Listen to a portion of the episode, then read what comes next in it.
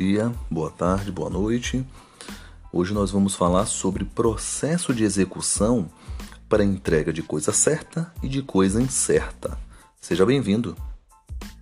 Pois bem, o que é que nós estamos trabalhando até o presente momento? Nós trabalhamos com execução específica.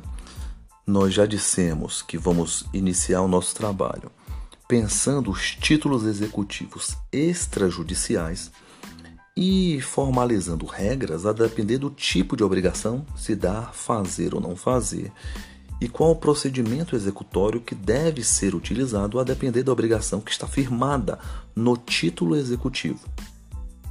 Pois bem, para que a gente possa iniciar nossa construção, nossa administração, é importante a gente falar que no processo de execução, para entregar uma coisa que é certa, a gente precisa primeiro entender o que é coisa certa.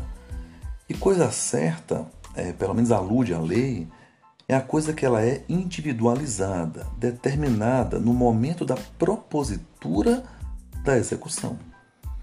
Então, nós podemos afirmar que distingue-se da coisa que é considerada incerta, pois ela não está determinada, mas é determinável pelo gênero e pela quantidade. Um exemplo de processo de execução de entrega de coisa certa é se eu tenho um contido em um título executivo extrajudicial a necessidade de entrega de um relógio de determinada marca, de determinada estrutura, de determinado gênero, algo que é especificamente delimitada ou vem estipulada no próprio título executivo. Então, no processo de execução de coisa certa, está especificado qual é o gênero, qual é a, a, a quantidade, qual é a estrutura, qual é a, a delimitação da própria coisa. E o procedimento executório para entrega de coisa certa, de título extrajudicial, ele vem sendo tratado no artigo 806 e seguintes do Código de Processo Civil. Então, o que é que nós já trabalhamos? Nós já sabemos que os requisitos da petição inicial são os mesmos daqueles da fase de conhecimento, pois na execução de título extrajudicial nós estamos diante de um processo que ele é autônomo, ele inicia uma nova discussão. Então, ao ordenar a citação, nós já estamos formalizando que o primeiro ato de comunicação da execução é a citação, não intima-se, mas cita-se a, a, parte, o magistrado ele vai fixar honorários advocatícios é, devidos caso haja a satisfação da obrigação. Então essa é uma regra muito importante, pois a fixação de honorários advocatícios ela é devida, mesmo na satisfação da obrigação. Então, com a citação, o prazo que passa a correr é o prazo de 15 dias, perfeito? E é interessante a gente falar que a contagem do prazo deve ser feita e formalizada de acordo com o artigo 231 do CPC, para que o devedor satisfaça a obrigação que é de quê? De entregar coisa certa. Então, nós já estamos firmando que, do ponto de vista de procedimento de execução de entrega de coisa certa, além do preenchimento dos requisitos da própria petição inicial, na própria citação, o magistrado ele fixa honorários advocatícios e coloca enquanto prazo para o cumprimento da obrigação, que é a entrega da coisa certa, é o prazo de 15 dias, contados conforme a regra constante do artigo 231 do Código de Processo Civil. É, no próprio mandado já consta a ordem da emissão de posse ou busca e apreensão caso a obrigação ela não seja satisfeita. Então, o devedor ele vai poder, diante disso, duas coisas. A primeira, ele entrega a coisa para satisfazer a obrigação. Então, na entrega da coisa, vai ser lavrado um termo é, e com o pagamento dos honorários advocatícios, extingue-se a execução a menos que se deva prosseguir para ressarcimento de eventuais frutos ou prejuízos, né, caso que seguirá sobre a forma de execução por quantia. Então, o que é que nós estamos trabalhando aqui? Na, na posse do mandado, né, no próprio mandado, vai é, determinar a emissão da posse, né, essa entrega de posse do indivíduo ou a própria busca e apreensão. O devedor ele vai e pode entregar a coisa. Agora perceba que essa entrega da coisa ela só extingue o processo de execução de entrega de coisa certa quando há o pagamento dos honorários advocatícios. Nós já estamos trabalhando que o prazo de entrega, de acordo com o Código de Processo Civil, é de 15 dias, mas a entrega por si só não dá ensejo à finalização do processo executório, pois na entrega de coisa certa, a finalização da execução ela só se dá quando há o pagamento dos honorários advocatícios que é devido, é uma conquista da classe de advogados é, de acordo com a sistemática do novo CPC. Então, mas por outro lado, nós também podemos ter a não entrega da coisa, perfeito? Se por um lado o devedor paga, entrega a coisa e cumpre o pagamento dos honorários advocatícios, por outro lado, nós temos a possibilidade na não entrega é, é, da coisa. É, caso que vai se cumprir de imediato diga-se de passagem, a ordem de emissão de posse, se o bem for imóvel, perfeito? Ou de busca e apreensão, se o móvel é, já consta no mandado de citação. Então, olha que coisa interessante. Se não houver a entrega, no próprio mandado, quando o juiz manda citar o devedor, já vem a ordem de emissão de posse. Então, o credor ele já pode entrar diretamente, já pode ter a, a posse do, do, do, bem, ou já pode ter a, a, o pedido de busca e apreensão se o bem for considerado móvel. Perfeito? Isso estamos falando de determinações constantes na própria citação. É importante dizer, como já, já afirmado em construções anteriores, que o magistrado ele pode inclusive se valer de multa como meio de coerção.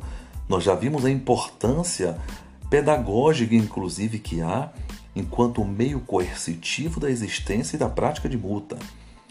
E o magistrado ele pode determinar quando ele verificar, por exemplo, que o devedor ele oculta o bem.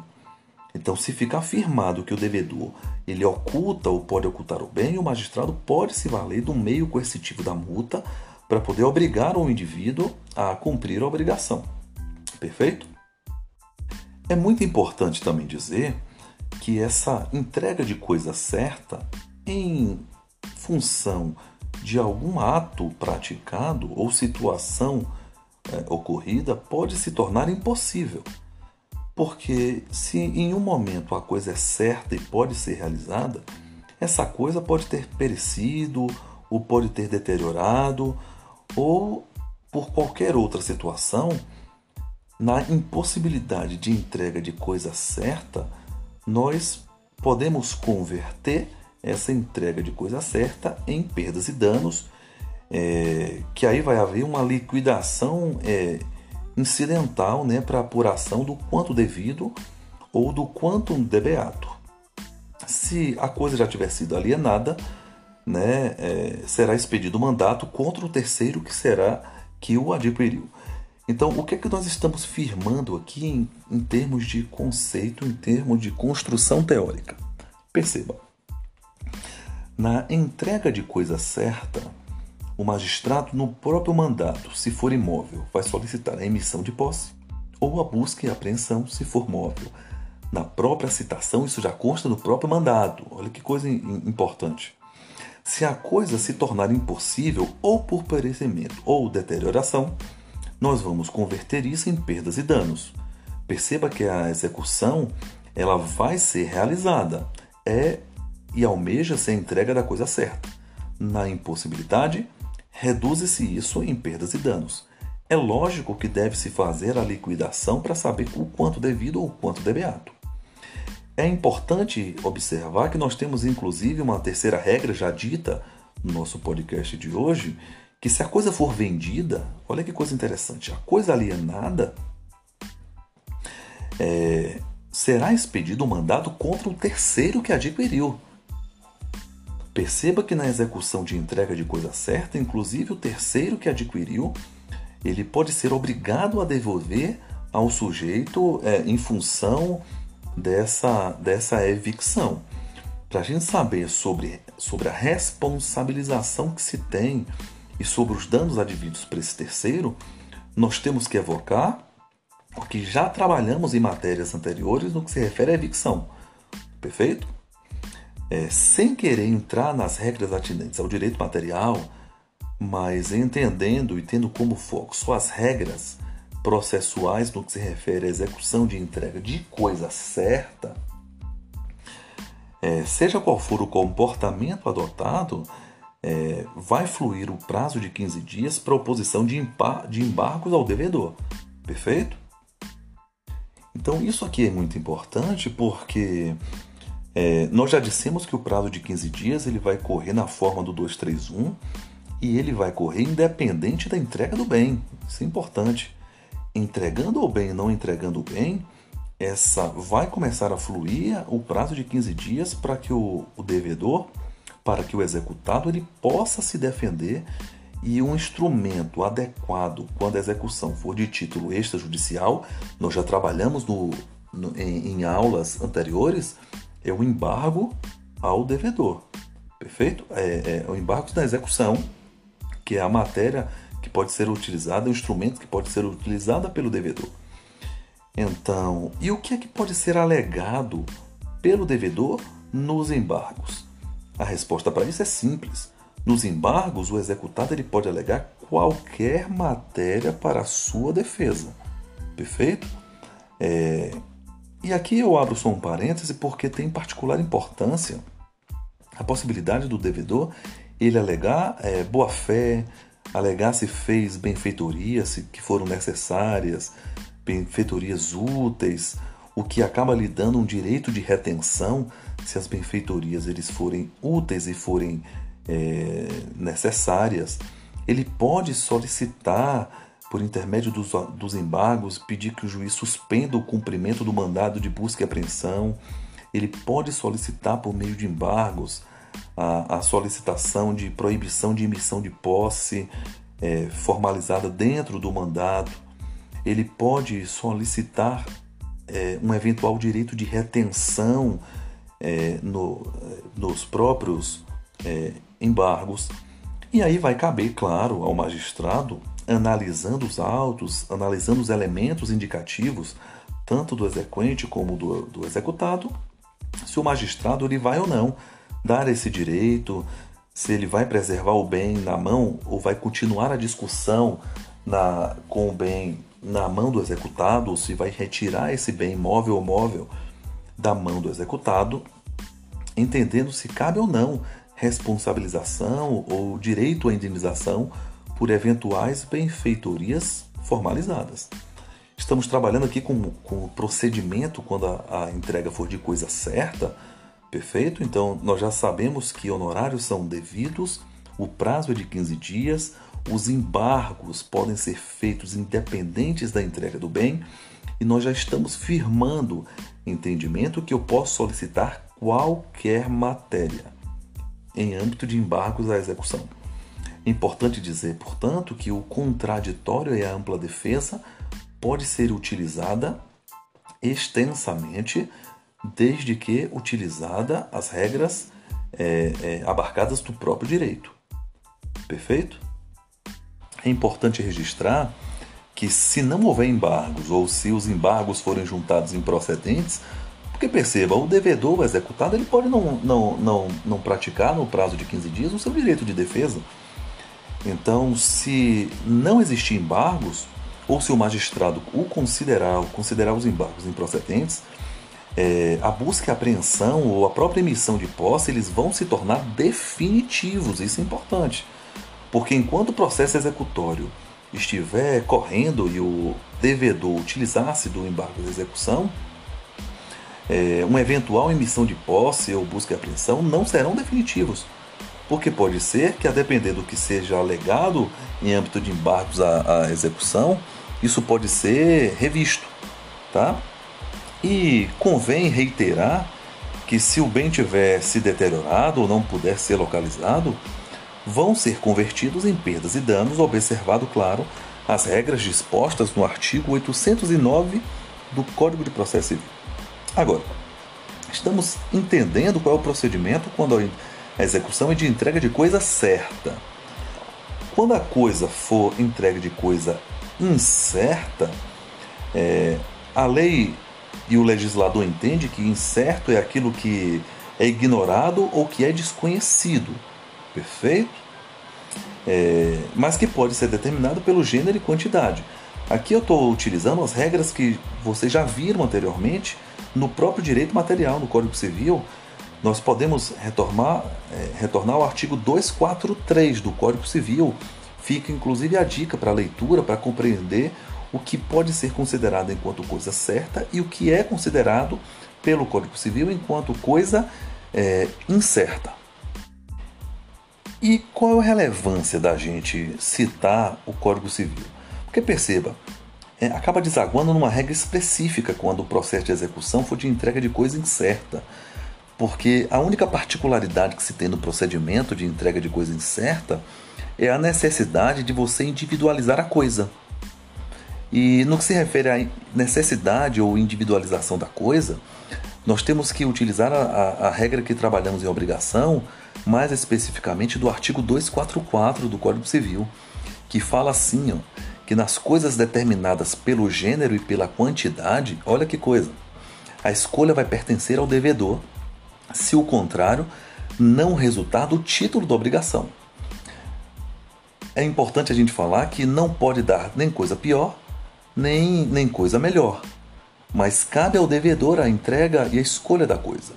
Se a gente pegar esse dispositivo e a gente for correlacionar com o artigo 811, porque estamos falando de entrega de coisa incerta, ele vem estabelecer que caberá ao devedor, se citado no prazo de 15 dias, entregar a coisa determinada pelo gênero e pela quantidade, é, já individualizada, se a ele compelir a escolha. Perfeito? Agora, se compelir ao próprio credor, é ele que vai individualizar na sua petição inicial. É importante a gente dizer, portanto, para a gente poder firmar uma regra, que se a coisa for certa, tranquilo. Se for incerta, a gente vai ver a quem caberá essa individualização. Via de regra, cabe ao devedor, mas se for criada uma regra, ou se foi criada anteriormente, caberá ao próprio credor, na indicação da própria petição inicial, a escolha da própria coisa. Então perceba, seja a escolha de um ou seja a escolha de outro, a parte contrária ela pode impugnar no prazo também de 15 dias. Após, só após é que o juiz ele vai poder decidir, ouvindo o perito se for necessário. Então, o que é que nós estamos entendendo aqui? Quais são os procedimentos atrelados à execução de entrega de coisa? E na entrega de coisa, a obrigação de dar essa obrigação de dar pode ser certa ou pode ser incerta. Se for certa, o sujeito formula a petição, manda citar. Na citação verá especificado qual é a coisa certa a se dar.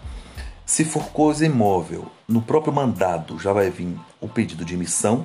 Se for coisa móvel, busca e apreensão. Independente da entrega da coisa, o devedor ele poderá se defender o que se pode alegar em matéria de defesa é, é muitíssimo ampla, perfeito? O devedor pode, só a título de, de, de curiosidade, solicitar que seja suspensa a emissão, suspensa a busca e apreensão, pode solicitar que seja indenizada eventuais benfeitorias necessárias e úteis. Perceba que eu não falei voluptuárias, porque elas não se enquadram no âmbito de, de, de, de indenização, responsabilização. É lógico que a boa-fé e a má-fé são elementos necessários a, a serem observados nessa situação. Agora, se a coisa for incerta, a gente vai ter que voltar às regras que nós já vimos em obrigações, regras do artigo 244 do Código Civil, para saber se essa individualização ou coisa a ser entregue é, é de escolha do devedor, que é via de regra, ou se foi firmado um entendimento de escolha do credor. Se foi do devedor, ele deve entregar coisa nem pior nem melhor, mas deve firmar é, algo em uma entrega é, dentro do gênero e da quantidade firmada. Perfeito? Se a coisa for incerta. Se a escolha for do credor, no próprio bojo da petição inicial, ele deve firmar a, a, a, a, entrega da coisa. Eu, no que se refere a processo de execução de entrega de, de dar coisa certa ou incerta, no que se refere a procedimentos, nós finalizamos o nosso conteúdo. Quero agradecer a você, como já o faço é, quando estamos presencialmente. Que Deus te abençoe. Muito obrigado pela, pela, pela oportunidade que você me concede. Espero que esse áudio esteja agradável e seja agradável aos seus ouvidos. Qualquer dúvida, me procure nas redes sociais. Um forte abraço, Deus te abençoe e tamo junto.